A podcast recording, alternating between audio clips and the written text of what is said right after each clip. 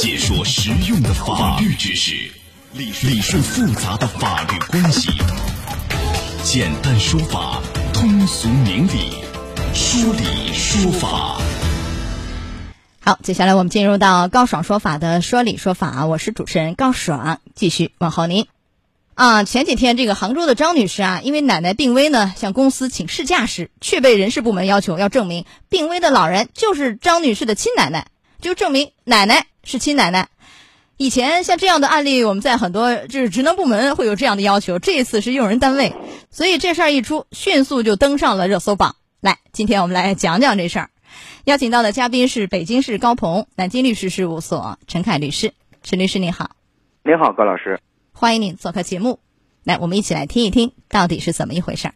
近日，杭州的张女士网上发文称，七月二十日接到电话，被告知奶奶病危，于是向公司请假，但却被 HR 要求提供信息来证明病危的是自己奶奶。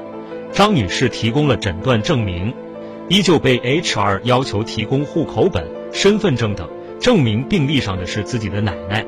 张女士称可以事后补充材料，奶奶病危比较忙碌。但 HR 一直缠着要求提供相关材料，双方闹入僵局，不得已张女士提出离职。目前公司已收回张女士企业微信，张女士联系不上公司任何人。对此，杭州佳杰网络科技有限公司工作人员称，未接到相关通知，公司员工关系都很好。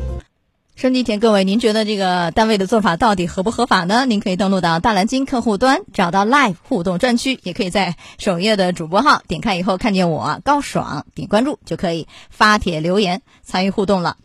有网友就说了，这个单位太没有人性化了啊，太不近人情了。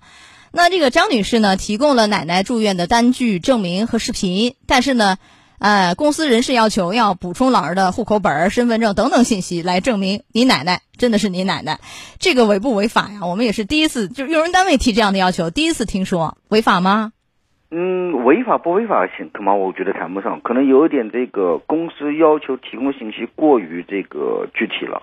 提供的信息要求过度了，我个人是这么认为。就过度收集信息，但是不能等同于是否违法。是的。哎，但是以前在类似案件要证明我爸是我爸，我妈是我妈，就是国家有关部门也说了，不允许开这样的证明。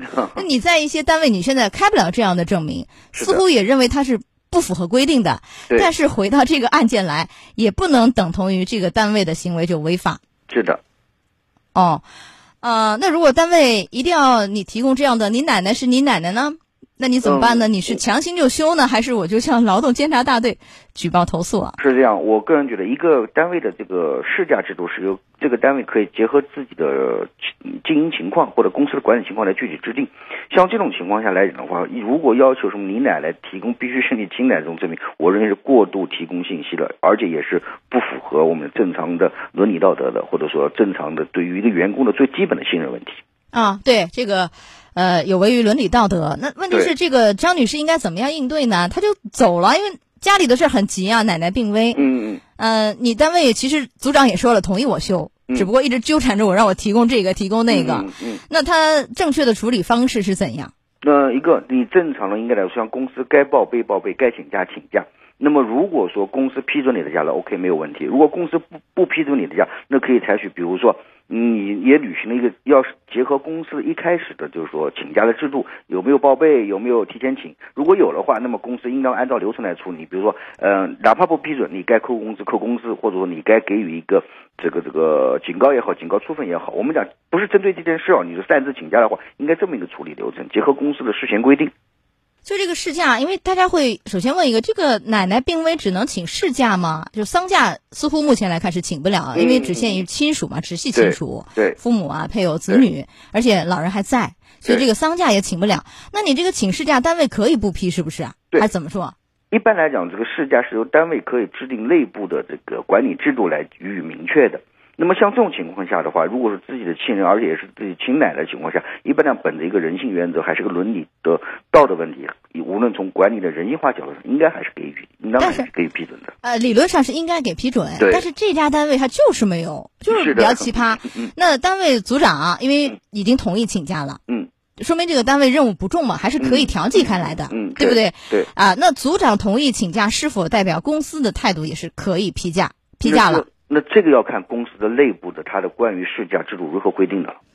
现在还不好说。对，就比如说这个事儿一定要老板拍板。组长有没有权利去批他的假？或者说我的我的批假是由谁来决定？那么按照流程上面来讲，从材料上面看，他已经向组长提出来，组长也已经也已经这个许可了。那么我是不是还需要上级领导再批准？这个我们不得而知。那现在张女士应该怎么办？她是因为这个不愿意提供奶奶相关信息，双方就僵了。嗯，僵了以后，最终张女士无奈提出离职啊。然后呢，张女士已经被公司清理出了这个单位群。嗯，张女士也联系不上这个单位啊，公司也没有通知张女士办任何的离职手续。就目前来看，这个张女士是主动辞职的，还是有点像被解雇的意思？如果被解雇，是不是一个违法解雇？这里面还有哪些违法？嗯，这里面的法律问题，一个是如果张女士主动提出离职的话呢，可能对张女士比较不利。如果说是这个单位他把她清除出这个微信群，甚至于有解除劳动合同的意思，那么张女士完全可以去提起劳动仲裁，要求经济赔偿。但是现在是这样，我刚刚讲的这个顺序，首先无奈提出离职，然后单位清理出工作群，嗯，是不是联系不上，也没有办理任何的离职手续？怎么来判断他是一个违法解雇还是主动辞职？说如果说张女士是这个主动提出离职的，或者无奈提出离职，可能是员工主动离职，那可能你要求公司进行一个呃赔偿的话，可能于法无据。如果说是公司他是把他清理出微信群的，那么。张女士迫于无奈，这个先后顺序的问题，那么张女士完全可以主张她的权利。嗯，那就是如果单位是违法解雇，把她辞了是吧？对，这个可以要求经济补偿金的两倍赔偿金是可以的。如果主动辞职，我不干了，这样的单位我不留恋，是不是？那这个经济补偿金就没有。对。但是能反过来，像我刚才讲的劳动监察大队，我举报一下你这个单位一点人情味都没有，你这样。卡着我，让我拿这个证据。我觉得可以。那么，我觉得这个单位在执行劳在执行劳动合同，或者在整个企业管理过程当中不近人情，或者过度的要求这个员工提供这个过分的信息，就是过分具体的信息，那么有违这个我们讲人性化的劳动合同的建立和管理，我觉得是完全可以向这个。这个监察大队来进行一个投诉，那你投诉完了会对这样的单位有处罚吗？行政处罚会有的，有行政处罚的。什么样的处罚呀？嗯，比如说他要规范劳动制度，甚至于罚款，这都是有的。具体的监察法上面有规定。嗯，罚能罚多少啊？就是这个惩处严不严重啊？嗯，那要看这个单位的大小了。一般来讲的话，可能上万，也可能这个这个几千。啊，所以好的处理方式是，就比如说像劳动监察大队举报投诉。对。而如果你擅自就强行休了，这个其实对劳动者来说有风险的，有可能真的会认为你旷工，或者比如说丢掉饭碗。这个旷会不会？旷工的认定也不是，也不是那么你说他说旷工就旷工。那么从这个案例上面来讲，张女士已经履行了这么一个请假手续。如果认定旷工的话，那有符不符合我们原来的比如员工手册或者公司管理制度上面认定？啊，那如果最后这个事假的批准人在老板，嗯，组长没有权利，你跟组长说完以后，你就强行休了，这个其实可能也会有风险吧？您能从这个角度提示一下吗？这个我觉得一个要对于这个公司的管理制度啊，要进行一个理解，进行一个熟读；另外一个呢，按照按照正常的程序，那个进行一个请假手续的报备。第三个来讲的话，就是我们讲，即使是旷工，也不完全构成这个解除劳动合同的必然条件。嗯。好的，来，时间关系，我们就只能结束今天的说理说法了。非常感谢陈凯律师，好，陈律师，再见。好，再见。高爽说法节目收听时间：首播 FM 九十三点七，江苏新闻广播，十五点十分到十六点；复播 AM 七零二，江苏新闻综合广播，二十二点三十到二十三点。想咨询法律问题和主持人高爽互动，请下载大蓝鲸 APP 到高爽的朋友圈。